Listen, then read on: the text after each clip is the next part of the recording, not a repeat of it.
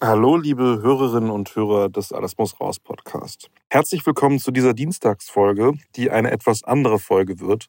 Nicht nur, weil sie eine äh, aktuelle Folge ist im Januar, eine der wenigen, sondern auch, weil ich in dieser Folge eine Urlaubsvertretung für Tino machen werde. Ich bin Kaspar Dudek. Einige kundige Hörer werden mich schon kennen aus anderen Folgen. Und Tilo ist aktuell noch im Thailand-Urlaub und versucht sich etwas zu entspannen. Und deshalb habe ich mich in dieser Folge gefragt, warum ist gerade so viel auf Deutschlands Straßen los? Die Landwirte protestieren und während ich diese Anmoderation aufnehme, wird von meinem Fenster fleißig gehupt und wir haben jetzt den Montag, den 15. Januar. Heute ist der Höhepunkt der Aktionswoche, die die Landwirte geplant haben. Ich war aber letzte Woche schon, Montag letzter Woche, am Brandenburger Tor und habe mich etwas umgehört und habe versucht, mit den Bauern zu sprechen und sie zu fragen, woher diese Frustration kommt, warum gerade die Ampelregierung das Feindbild ist und ob sie Sorge davor haben, dass ihre Demonstration von Rechten unterwandert werden könnte.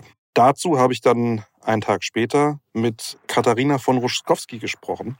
Katharina ist Journalistin, aber auch Landwirte und ich bitte euch zu beachten, dass diese Folge vor einigen Tagen aufgenommen wurde, also nicht auf dem aktuellsten Stand ist und auch den aktuellen Plan von Cem Özdemir nicht in Betracht zieht, der eine neue Abgabe auf Fleisch- und Milchprodukte beinhalten soll und äh, den Bauern durchaus zugutekommen könnte. Darüber haben wir jetzt in dieser Folge aber noch nicht gesprochen, weil wir sie eben wie gesagt, vor ein paar Tagen aufgenommen haben. Jetzt wünsche ich euch aber viel Spaß beim Zuhören und nächste Woche ist dann wieder Tilo da.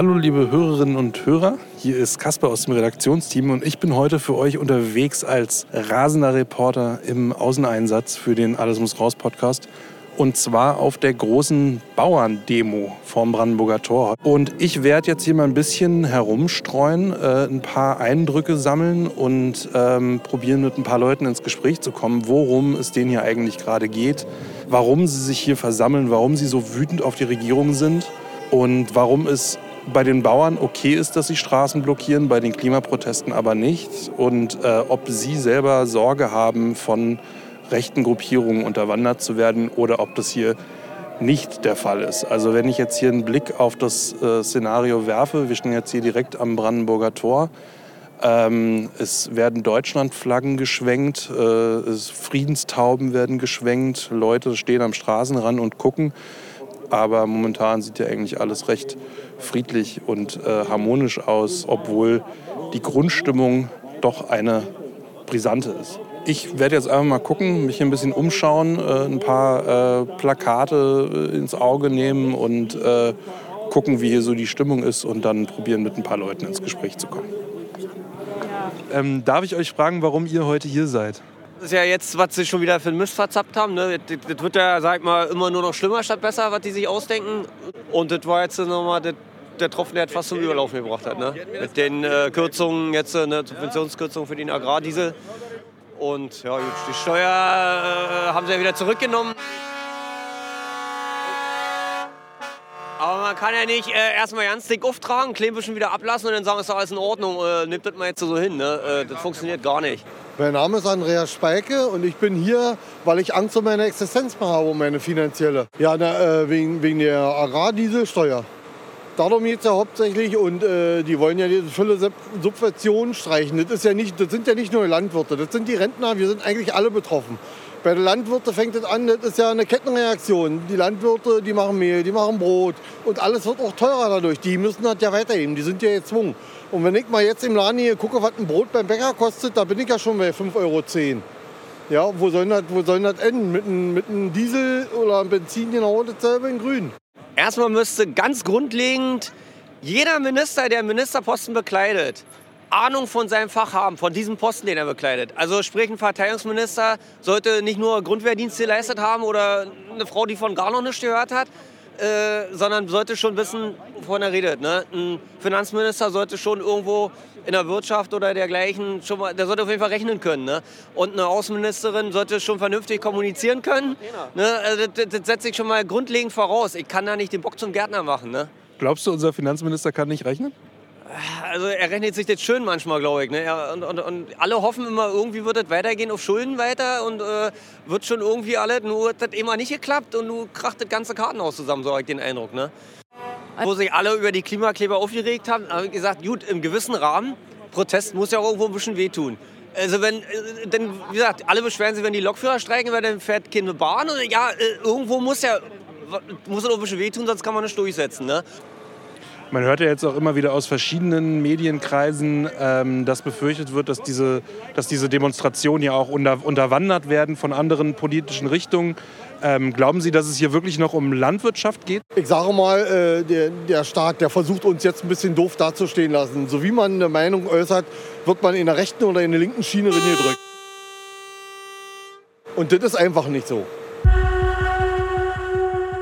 Liebe Hörerinnen und Hörer, herzlich willkommen zu einer äh, etwas besonderen Folge. Nicht nur, weil sie eine der wenigen aktuellen Folgen im Januar ist, weil Tilo ja im Urlaub ist, äh, sondern auch, weil äh, ich, Kaspar, äh, zum ersten Mal eine Urlaubsvertretung mache und äh, heute die große Ehre habe, mit Katharina von Ruschkowski zu sprechen. Ähm, Katharina ist freie Journalistin, äh, aber auch Landwirtin und schreibt vor allem für die Geo und führt dazu aber auch noch einen Bauernhof in Mitteldeutschland. Ich habe mir das mal angeguckt bei Google Maps, ist ja wirklich exakt die Mitte von Deutschland fast.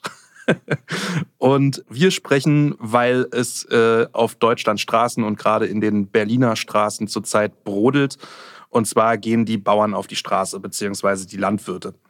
Und ich spreche mit Katharina, weil Katharina sich dagegen entschieden hat, äh, auf ihren Trecker zu steigen und mit Heuballen bewaffnet nach Berlin zu fahren. Und möchte mit ihr darüber sprechen, warum die Landwirte aktuell überhaupt demonstrieren, beziehungsweise warum sie noch demonstrieren, warum Kat Katharina sich dagegen entschieden hat und äh, was uns dieser Protest über unsere Gesellschaft sagen könnte und aber auch über die Politik, was vernachlässigt wurde, was gut gemacht wurde, was schlecht gemacht wurde, aber auch wie hoch die Gefahr wirklich ist, äh, dass diese Proteste instrumentalisiert werden von anderen politischen Strömungen.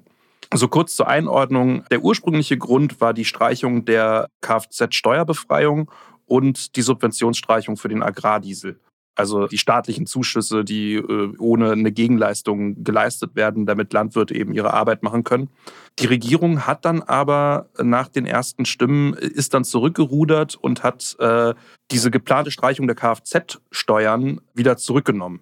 Und jetzt steht aber noch die Subventionsstreichung für die Agrardiesel im Raum. Katharina, was denkst du, warum ist das den Landwirten noch nicht genug? Warum gehen sie immer noch auf die Straße? Ja, ich glaube, weil es am Ende des Tages gar nicht um den Agrardiesel geht, sondern um viel tiefer liegendes Problem oder um viel größere Wünsche, nämlich Wertschätzung für die Arbeit und vor allem eine Perspektive, weil ja einfach schon seit Jahren, ja Jahrzehnten darüber gerungen wird, wie soll Landwirtschaft aussehen hier in Deutschland, die der Naturen leben lässt, aber eben auch den Bauern und Bäuerinnen.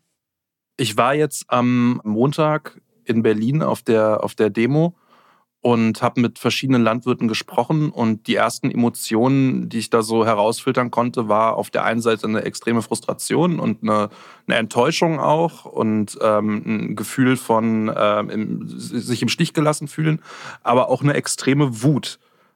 Und ich habe mich da gefragt, warum richtet sich die Wut gegen die Regierung? Ich meine, ähm, sind nicht eigentlich die schwankenden Lebensmittelpreise der Grund, warum es vielen äh, Landwirten nicht so gut geht, beziehungsweise sollte sich die Wut nicht an den, an den Abnehmer wenden, also an die Discounter, die die Preise immer weiter drücken? Warum richtet sich der Wut gegen die Regierung? Ja, ich glaube einfach, weil die fassbar ist und personalisiert. Ne? Also wer ist Herr Rewe? Ich wüsste es nicht. Oder wer ist Herr Aldi oder sonst was? Ich glaube halt einfach, dass Politik ja durch die Personalisierung, die einfach über die vergangenen Jahre auch stattgefunden hat, ähm, ist Politik greifbar. Also man kann jetzt einen Landwirtschaftsminister greifen oder man kann einen Wirtschaftsminister angreifen. Die haben ja ein Gesicht und die müssen sich irgendwie hinstellen. Ich glaube, so ein, ein Konzern kann sich immer noch hinter dicken Mauern und einer Presseabteilung verschanzen. Also ich glaube, da gibt es erstmal ein Ziel. Das ist, ähm, das ist der eine Grund. Und dann ist Politik natürlich im alltäglichen Handeln auch total sichtbar. Ne? Also es ist schon ähm, Wahnsinn, wie viel man als Hof und als Landwirt, als Landwirtin dokumentieren muss, wegen jenes Gesetzes, wegen diesem Gesetz. Ähm, dann flattern hier und da Sachen rein, teilweise auch wirklich eine Regulierungswut, die verrückt ist. Und das sage ich, obwohl ich nicht gegen Regulierung bin. Ich finde vieles gut, aber manches ist so verrückt. Und äh, ich glaube, das bricht sich gerade alles Bahn. Aber ich gebe dir total recht, dass, also je, je länger ich das Ganze jetzt verfolge, umso mehr denke ich, ey Leute, nehmt auch die Gesellschaft mit in die Pflicht, weil es ist ja nicht nur Politik, die danach ruft, Tiere besser zu behandeln, ähm, Felder anders zu bestellen. Es sind doch vor allem auch wir, du und ich, die ganze Gesellschaft. Und ähm, du hattest ja erzählt, wir haben unseren Hof ähm, umge, ich weiß nicht, hattest du das schon erzählt, wir haben unseren Hof umgestellt auf Biolandbau vor zwei Jahren. Und ich erlebe das da immer wieder. Wir lassen Leute gucken, wie das aussehen kann und alle sind begeistert. Ne? Also man sieht halt Tiere nicht zusammengepfercht, sondern die können wie Rennschwein Rudi Rüssel da durchlaufen und ins frische Stroh springen und all dies. Alle finden das toll. Und gleichzeitig verharrt Bio-Schweinefleisch ja in der Mega-Nische. Ne? Also Bio-Schweinefleisch macht zwei Prozent des Schweinefleischumsatzes aus. Echt? Mega wenig. Also ganz viel, ganz wenig. weit entfernt von den 30 Prozent, die es 2030, also in sechs Jahren sein sollen. Und ja, das, das passt nicht zusammen. Aber nochmal zurück zu deiner Frage. Ich glaube, die Wut richtet sich jetzt gegen Politik, weil sie den, den Anlass gegeben hat, den letzten Funken, der jetzt das Feuer zum Lodern bringt und weil sie fassbar ist in Form von Ministern, weil ein Herr Rewe oder eine Frau Gesellschaft ist nicht so leicht angreifbar wie Politikrat. Ich hatte mich so ein bisschen gefragt, ähm, ob der Bauer oder der Landwirt dann damit zu kämpfen hat, dass einerseits von ihm erwartet wird, auf Bio umzusteigen, auf der anderen Seite, äh, also die Bevölkerung will ja auch immer mehr Bioprodukte haben, auf der anderen Seite verkauft sich dann aber eben auch nicht. Ist das was, womit der Landwirt direkt zu tun hat? Ja, klar. Wobei ich das jetzt aber erstmal nicht schlimm finde. Ne? Also ich meine, ja. jeder, der ein Produkt anbietet, muss das für einen gewissen Markt machen, sonst kann man es nicht anbieten. Ne? Also es ist ja, in den, vor derselben Aufgabe stehen wir in den Medien und überall. Also das finde ich erstmal an sich nicht verwerflich. So, ich finde dann teilweise nur diese Unehrlichkeit verwerflich. Also eben wie du sagst, äh, jeder will mehr Tierwohl, landschaftsverträgliche Landwirtschaft und dergleichen. Dass das aber einfach einen höheren Preis bedingt, will dann doch keiner einsehen. Oder greift im Supermarkt klamm und heimlich doch dann zu den gut und günstig ja. und wie diese Marken alle heißen. Ja. Ähm, also, dass man sich grundsätzlich einem Markt stellen muss, finde ich, finde ich richtig. Und es ist halt einfach so. Also, wir, wir leben ja nicht irgendwie abgekapselt oder keine Ahnung, sonst müsste man vielleicht wieder Sozialismus zurückholen oder ich weiß es nicht so. Mhm. Aber äh, also das, was mich eher stört, sind äh, falsche Versprechungen, sowohl von der Politik als auch von der Gesellschaft. Nochmal zurück zu den Protesten. Du würdest ja auch darunter leiden, wenn die Regierung jetzt äh, ja daran festhält und sagt, die Subvention für Agrardiesel, die streichen wir jetzt. Warum war das nicht Grund genug für dich zu sagen, Leute, ihr habt recht, ich schließe mich euch an, ich fahre auch nach Berlin, ich gehe auch demonstrieren? Wie du sagst, uns würde das auch hart treffen. Also wir haben das mal überschlagen. Wir haben 100 Hektar, die wir jedes Jahr bestellen. Da gehen mit zwei Treckern und einem Hoflader 12.000 Liter Diesel durch. Also mhm. das wird sich, das würde sich, ähm, wenn jetzt diese Streichungen ganz ähm, vollzogen worden wären, in einem niedrigen Tausenderbereich, in Tausenderbereich bewegen. Also 1000 bis 4000 Euro sind eine Zahl, die habe ich gelesen. Das, das gilt für die meisten Betriebe. Hm. Klar trifft uns das hart. Ne? Also es ist viel Arbeit zu erledigen, für die man vergleichsweise wenig Geld bekommt. So ein Lohnansatz bei einem Betriebsleiter ist um die 20 Euro. Das heißt, für ein paar tausend Euro muss man schon einen Monat arbeiten und dergleichen. Das fällt einfach weg und mindert den Gewinn ja sofort. Also es fällt Geld weg, für, für das man sonst wenig tun musste. Das stört mich auch, das ärgert mich auch so. Aber was mich halt von Anfang an so ein bisschen verwirrt hat, war der Ton.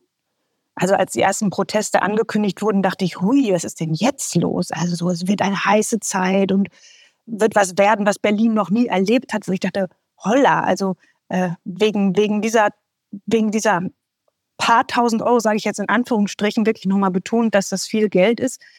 Aber es gibt auch äh, auch der Dieselpreis schwankt ja aus irgendwelchen Gründen im Laufe des Jahres. Da kommen ja auch ähnliche Summen zusammen, sage ich jetzt mal, ähm, wo ich dachte, Leute, dann, wenn ihr so wütend seid, dann beißt euch jetzt bitte nicht an dem Agrardiesel fest, sondern sagt ehrlich, woher die Wut kommt und was die eigentlichen Sorgen sind. Aber das verharrte dann doch oder verharrt ja bis heute äh, sehr an diesem, an diesem Agrardiesel, wo die Politik schon viele Zugeständnisse gemacht hat und, und geht nicht zu den tiefer liegenden Gründen über. Und es war dann doch vor allem so der Ton, der, der, mich, der mich zumindest irritiert hat. Zumal wenn man nach Fairness ruft und fairer Behandlung. Und dann finde ich, muss man A, Gesprächsangebote annehmen, die die Politik auch gemacht hat, finde ich. Und man muss halt auch fair gegenüber den aktuell Agierenden sein. Denn die eigentlichen Gründe, also wenn ich jetzt mal die These aufstelle, die ja auch anderswo geteilt wird, es geht nicht allein um den Agrardiesel, es geht um Wertschätzung und Perspektiven. Ähm, an beiden mangelt es.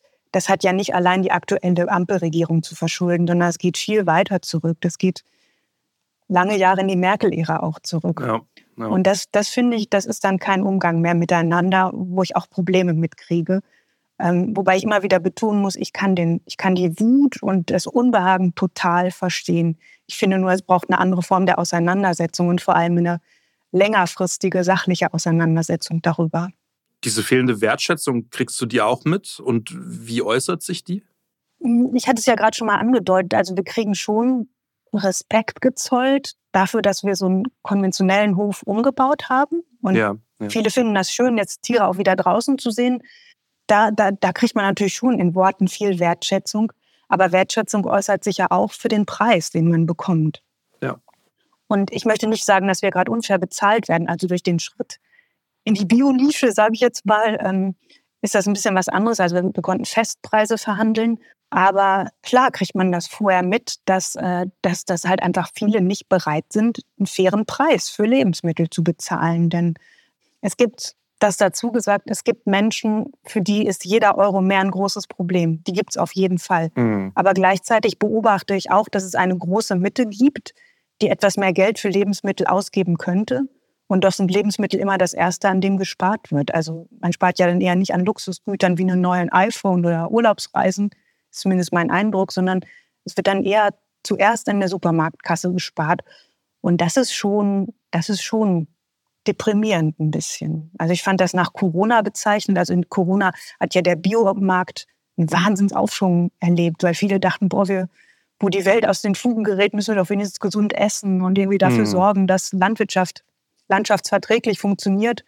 Und danach gab es ja gleich wieder den großen Einbruch, als sei das dann alles vergessen gewesen.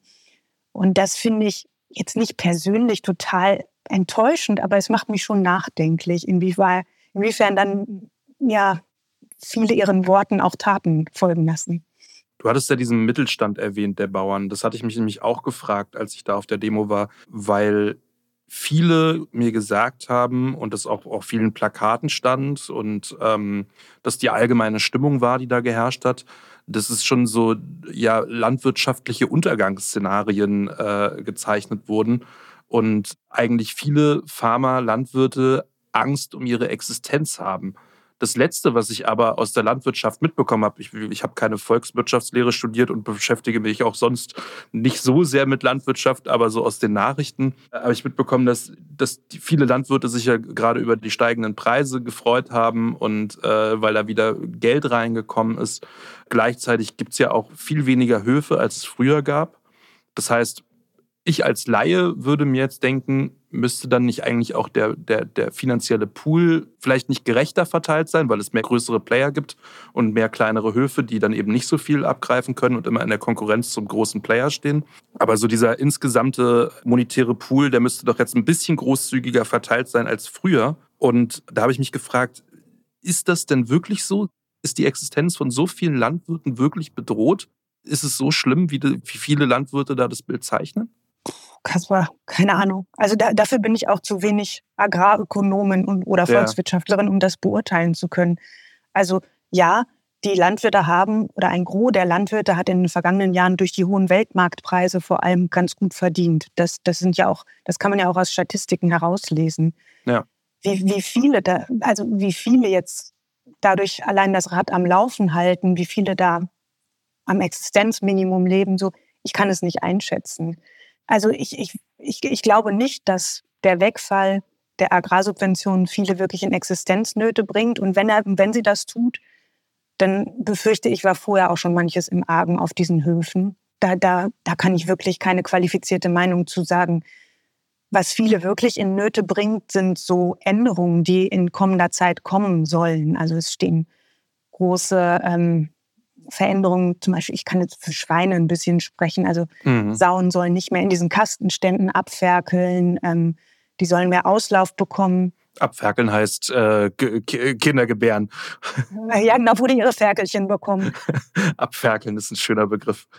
Ja, man gerät schnell in das Agrarische. Ja. Ähm, also da, da stehen ganz viele Veränderungen an. Und da wissen gerade viele nicht, wohin führt das und wie finanziere ich das? Also das ja. bringt viele schon in Nöte, weil so einen Hof umbauen das ist nicht wie ein Büro einrichten. Ne? Da geht es nicht um ein paar hundert Euro, da geht es auch nicht um ein paar tausend Euro, da geht es um Hunderttausende. Und da einfach zu wissen oder nicht zu wissen, was genau kommt da jetzt und wie finanziere ich das, wo die angekündigten Fördertöpfe ja immer noch nicht geöffnet sind. Und im Gegenteil, jetzt werden uns wieder Subventionen genommen. Das macht viele, glaube ich, ängstlich und besorgt.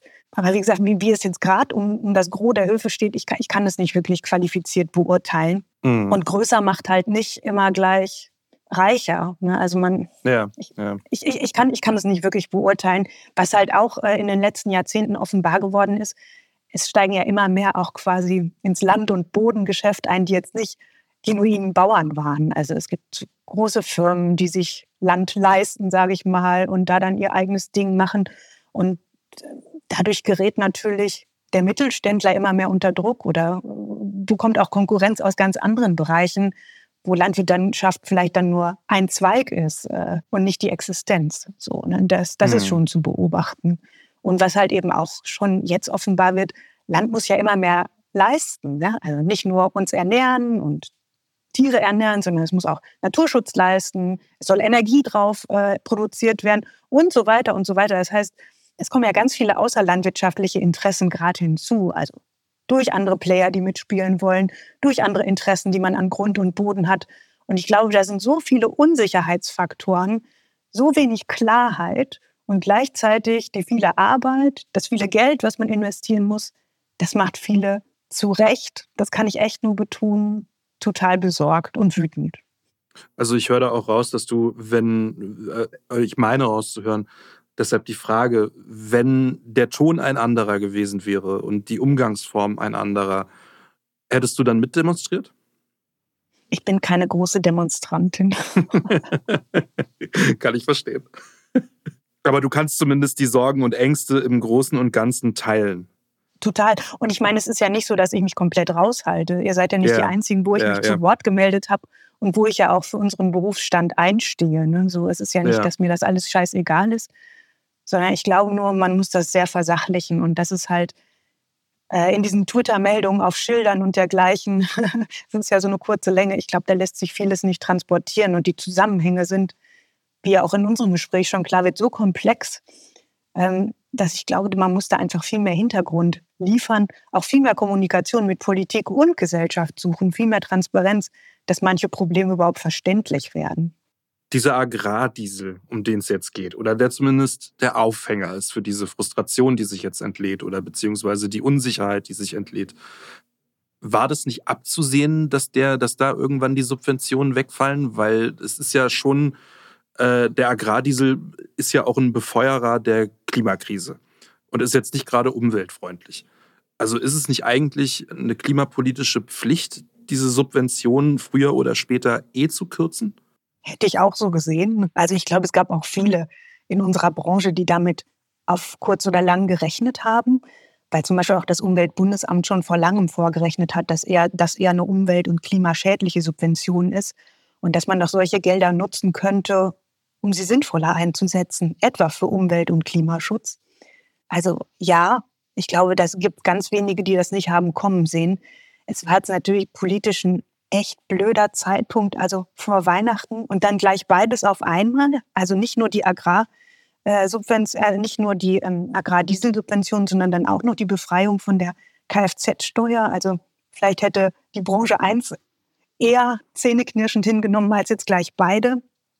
Und ich glaube, es, es war halt echt vor allem dieses, es, es, es, ist seit langem viel versprochen worden und statt äh, jetzt die, die Töpfe für Transformation zu öffnen, wurde ja was weggenommen. Und ich glaube, das war wirklich das, was, oder ist das, was viele so wütend macht und auch so unverständlich zurücklässt.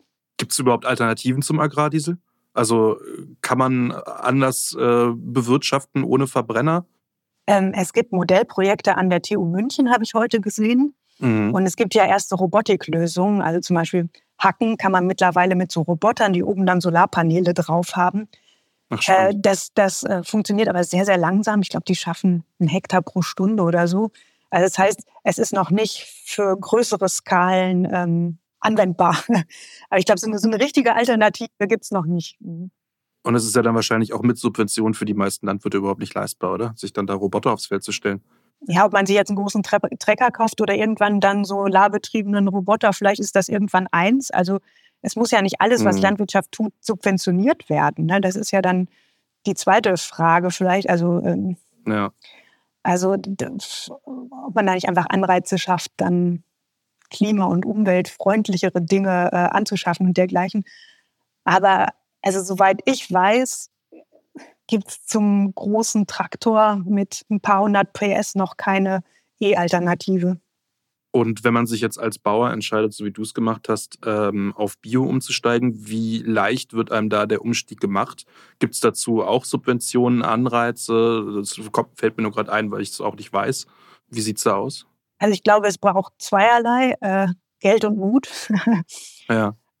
Weil ja, so ein, so ein Umbau eines Hofes, das, das geht schnell in die Hunderttausende, weil man ja auch einfach große Flächen umbaut. Und da gibt es Töpfe. Also unser Hof ist jetzt zu 40 Prozent gefördert worden, also der Umbau. Mhm. Aber das ist ja nicht das Einzige. Man hat ja auch eine ganz lange Phase, wo man nichts erwirtschaftet durch die Umbauten. Oder weil man auf dem Acker zwar schon Bio anbaut, aber das noch nicht Bio verkaufen darf, weil man da in so einer Transformationsphase ist. Und diese zwei Jahre gilt es dann auch noch zu überbrücken. So. Aber nichtsdestotrotz, wenn man das will, ist das möglich.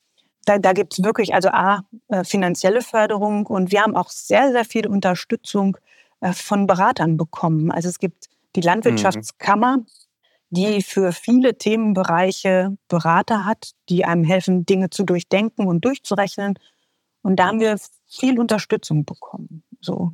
Aber man muss sich halt einfach ja, an, an, an diese neue, an diese andere Form der Landwirtschaft rantrauen, weil man vieles anders denkt, als es dann oder anders macht dann auch, als es ähm, ja konventionelle Kollegen und Kolleginnen halt machen. So. Ich glaube, wenn man, wenn man dazu bereit ist und das möchte, ist vieles möglich. Du hattest vorhin gesagt, die, ähm, die Subventionsstreichung oder die Streichung der Kfz-Befreiung war vom Zeitpunkt her nicht klug gewählt was wahrscheinlich für viel Frust gesorgt hat, neben den ganzen Problemen, die sonst noch im Argen liegen, wie, wie der fehlenden äh, Anerkennung. Äh, da wird es noch weitere Gründe geben. Kann, kannst du dir vorstellen, weil ja so ein Zeitpunkt vor Weihnachten, du auch gesagt hast, ja auch so eine gewisse Emotionalität fördert. Dazu kommt ja, glaube ich, also meiner Meinung nach auch noch, dass es einfach ein, dass wir irgendwie gerade gefühlt von Krise zu Krise stolpern. Äh, welche Krisen wir hatten in den letzten Jahren, brauche ich ja, glaube ich, nicht mehr aufzählen. Glaubst du, dass, dass dadurch so eine gewisse, ja, so eine generelle gesellschaftliche Dünnhäutigkeit entstanden ist, die sich jetzt eben im Falle der Landwirte zeigt, dass es da dann nur noch einen Tropfen braucht, um das Fass zum Überlauf zu bringen, weil man eh schon so, ja, sich so über die letzten Krisen geschleppt hat, ob es jetzt landwirtschaftliche sind oder aber auch, äh, ja, weltpolitische Krisen. Klingt plausibel, ja. Man, man sieht ja, dass gerade viele äh, Branchenstreikbereitschaft herrscht. Klar, das, was die vergangenen Jahre passiert ist, hat einem ja so ein bisschen diese 90er Jahre Sicherheit komplett genommen, die, die lange bei uns geherrscht hat. Mhm. Und ja, noch ist bei vielen die Kraft da, aufzustehen und aufzubegehren. Und da kann schon das eine zum anderen führen, auf jeden Fall. Angenommen, ja, wir haben so eine generelle gesellschaftliche Dünnhäutigkeit. Der Zeitpunkt war nicht klug gewählt. Beides auf einmal war vielleicht auch ein bisschen zu viel. Was hätte denn äh, die Regierung anders machen können? Also angenommen, sie hätten jetzt beides durchbringen wollen, die Steuerbefreiung, aber auch die, die, ähm, die Subventionsstreichung. Wie, was wäre da deiner Meinung nach der beste Weg gewesen, um dieser doch sehr großen Branche das beizubringen? Warum jetzt aufgrund dieses Haushaltsloches, also einer, einer nicht der eigenen Verschuldung der Landwirte, da ähm, was gestrichen werden muss? Puh. Fehlt mir die Fantasie, also wie das nur mit Schulterzucken vor sich gegangen wäre keine Ahnung, also ich glaube, ein Aufbegehren hätte es in jedem Fall gegeben. Mhm. Aber vielleicht, vielleicht wäre es ein Weg gewesen, halt zu sagen, so wir, wir streichen euch das, aber wir stellen euch das in Aussicht, weil wir das ja schon seit langem versprochen haben. So, vielleicht wäre das ein Weg gewesen, halt zu sagen, Diesel zu subventionieren ist nicht mehr zeitgemäß so. Mhm. Aber zeitgemäß ist es, eine naturverträglichere Landwirtschaft zu fördern. Deshalb gehen genau die Gelder dahin. Aber gut, man wollte ja, ja Geld sparen. Keine Ahnung. Also ob man es gut hätte machen können, dafür fehlt mir jede Fantasie, aber vielleicht hätte man jetzt die Rücknahme nochmal anders verpacken können. Ich weiß es nicht. Ja, aber man hätte vielleicht wirklich was in der Kommunikation ändern können. Also, äh, wie du schon gesagt hast, zumindest, also wenn Geld gespart werden soll, klar kann man die Subvention nicht einfach umleiten, aber sie zumindest in Aus Aussicht stellen und sie sagen, Leute, wir sind da dran, irgendwie da äh, das Bestmögliche noch rauszuholen. Ende letzten Jahres gab es ja auch Bauernproteste in Frankreich, wenn ich das richtig mitbekommen habe. Ne? Hast du davon was mitbekommen? Kaum. Ich weiß nur, dass die französischen Bauern generell streikbereiter sind als die Deutschen. Ne? Und auch richtig, richtig demonstrieren können im Gegensatz zu den Deutschen. Ja, ja genau, mit Misthaufen. ja, ja, also da, da, staut sich nicht nur Wut auf, sondern dann wirklich ein Misthaufen auf der Champs-Élysées. Äh, also, aber genaueres kann ich dazu nicht sagen. Ich glaube, dass sie noch stolzer sind in, in Frankreich, so was mir was so ein bisschen mhm. rüberschwappt und durchaus auch streikbereiter. Aber das ist ja das ganze Land. Ja, da ging es ja auch um Klimaauflagen, glaube ich. Hätte da nicht auch die Regierung irgendwie was daraus lernen müssen, dass, dass man da eventuell in ein Wespennest stechen könnte, wenn man da äh, einfach Gelder streicht? Ja, bei, bei, bei allem Respekt für die total schwierige Lage unserer Regierung. Also ich glaube, wenige Regierungen zuvor sind in so viele Krisen auf einmal also sofort reingerasselt. Es gab ja nicht irgendwie vier Jahre Anlauf, sondern sofort. Also bei allen Respekt vor der ganzen Krisenarbeit, die die leisten müssen, ist viel Kommunikation doch schiefgelaufen, wo man sich fragt, warum schon wieder? Ja, vielleicht hätte man da durchaus lernen können oder zumindest nach der Kommunikation anderer Streichungen und dergleichen hätte man da schon vielleicht mitkommen, mitbekommen müssen sollen in Berlin, wie dünnhäutig da die Volksseele geworden ist, gerade bei Berufsgruppen, die grundsätzlich schon so unter Druck sind.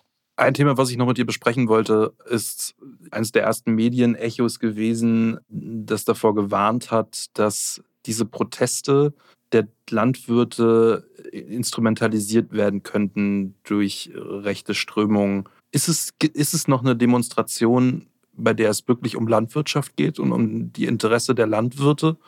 Oder geht es mittlerweile um was ganz anderes? Na, dass, dass, dass diese Demonstrationen unterlaufen werden könnten, davor hatte ich tatsächlich relativ früh Angst, muss ich sagen. Auch weil ich die Kacheln, die umgingen bei Ex und dergleichen, ziemlich verdächtig fand. So. Ich muss aber sagen, also es, nach allem, was ich jetzt in den größeren Medien gelesen habe, ist ja das Gros der Demos wirklich friedlich abgelaufen. Und ein Freund von mir, der in der benachbarten Stadt Höxter am Montag demonstriert hat, sagte, dass auch ein Rechter, der sich drunter gemischt und auf eine Bühne geschlichen hatte, relativ schnell weggebuht wurde von den Bauern. Also da, da ist man sich der, äh, der Sensibilität und mhm. der Gefahr total bewusst. Also das möchte ich echt betonen, dass da viele jetzt wachsam sind.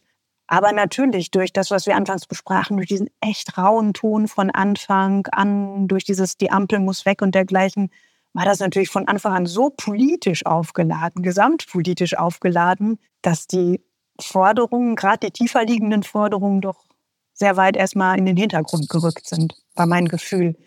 Gerade ändert sich ein bisschen, also es gibt ja durchaus, wer, wer sich die Mühe macht und ein bisschen mehr liest als nur Überschriften, der rückt ja schon ein bisschen näher ran an die Probleme. So. Also es gibt ja durchaus mittlerweile Berichterstattung, die die eigentlichen Probleme benennt. Aber klar, durch diese totale Politisierung und Aufheizung der Proteste ist natürlich am Anfang viel überdeckt worden. Ich war ja da äh, jetzt am Montag, um mal eine kleine Anekdote zu nennen, ich fand es auch, es war äh, wesentlich friedlicher als die Querdenken-Demos. Da haben wir ja auch viel zu gemacht in den letzten Jahren. Ähm, da fand ich die, die Stimmung wesentlich feindlicher. Also man hatte schon das Gefühl, es geht klar um, die Ampel ist klar der Gegner.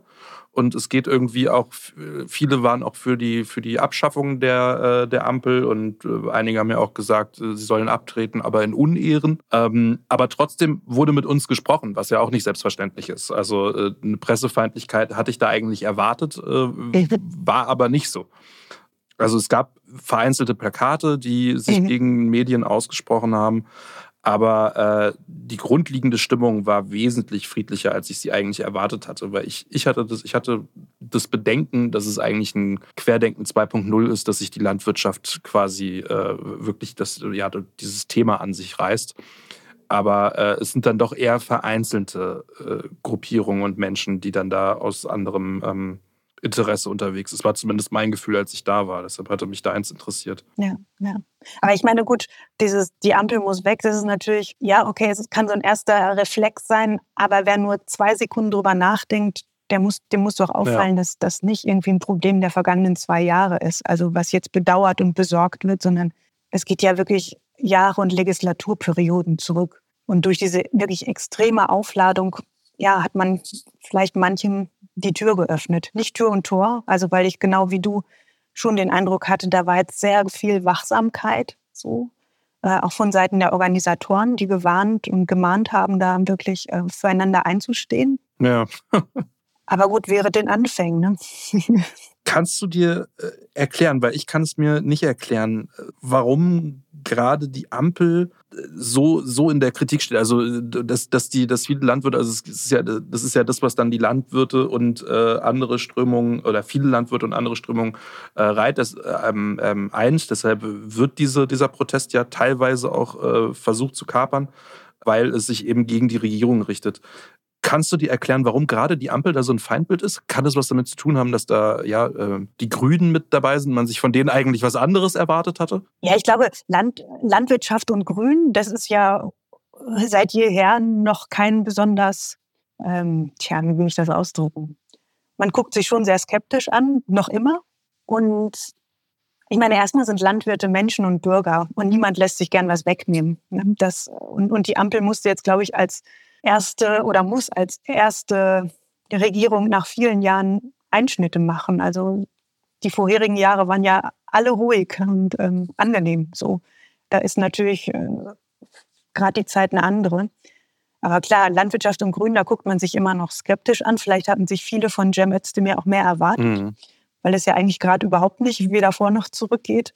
Aber er hat auch noch nicht viel Zeit gehabt, ne? das will ich echt betonen. Und ähm, vieles andere wurde auch vorher versäumt. Das ist auch noch eine Frage, die ich mir gestellt habe. Ich hatte das Gefühl, die Wut vieler Landwirte richtet sich gar nicht so sehr gegen Cem Özdemir, sondern vielmehr gegen Robert Habeck, der eigentlich, äh, klar, auch was damit zu tun hat, aber ja nun nicht Minister für Agrarwirtschaft ist, sondern Özdemir. Kannst du dir erklären, warum da eher Habeck äh, ähm, der Sündenbock ist und nicht Özdemir? Oder hast du auch das Gefühl? Ja, schon. Also das Gefühl würde ich teilen, wenn ich jetzt drüber nachdenke. Warum?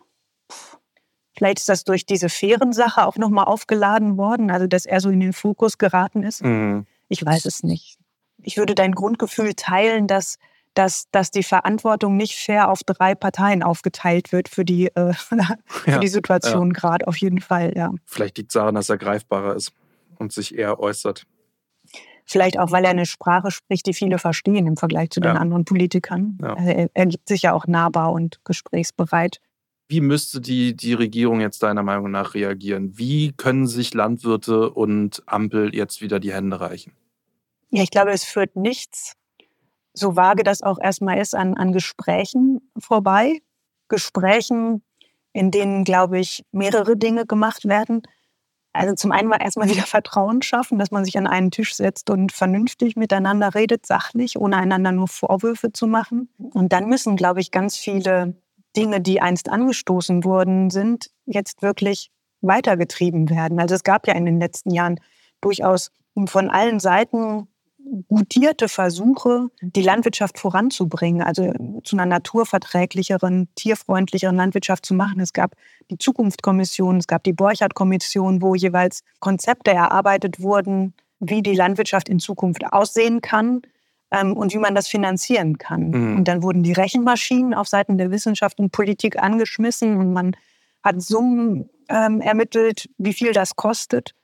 Und ich glaube, da muss man jetzt einfach weitergehen. Also so inkonkret das erstmal ist, aber da einfach Schritt für Schritt für Schritt gehen. Also ein ganz klares Ziel erstmal definieren, was für eine Landwirtschaft wollen wir und wie können wir die Transformation hinkriegen und bezahlen und wie kriegen wir dann aber auch Gesellschaft dazu, Menschen dazu, für diese Form der Landwirtschaft Geld auszugeben. Also einerseits für die Produkte, die sie herstellt, aber vielleicht auch für ja, Systemdienstleistungen, für Ökodienstleistungen, die Landwirtschaft vielleicht in Zukunft noch mehr erbringen muss. Also mhm. dadurch, dass sie buntere Wiesen wieder zulässt, dadurch, äh, dass sie mehr Beikräuter sprießen lässt, dadurch, dass sie Grassäume für Hasen stehen lässt, dadurch, dass sie dafür sorgt, dass äh, Grundwasser bestehen bleibt und so weiter. Also ich glaube, das sind zwei Dinge, die halt total wichtig sind und die nicht nur von Seiten der Politik, sondern auch von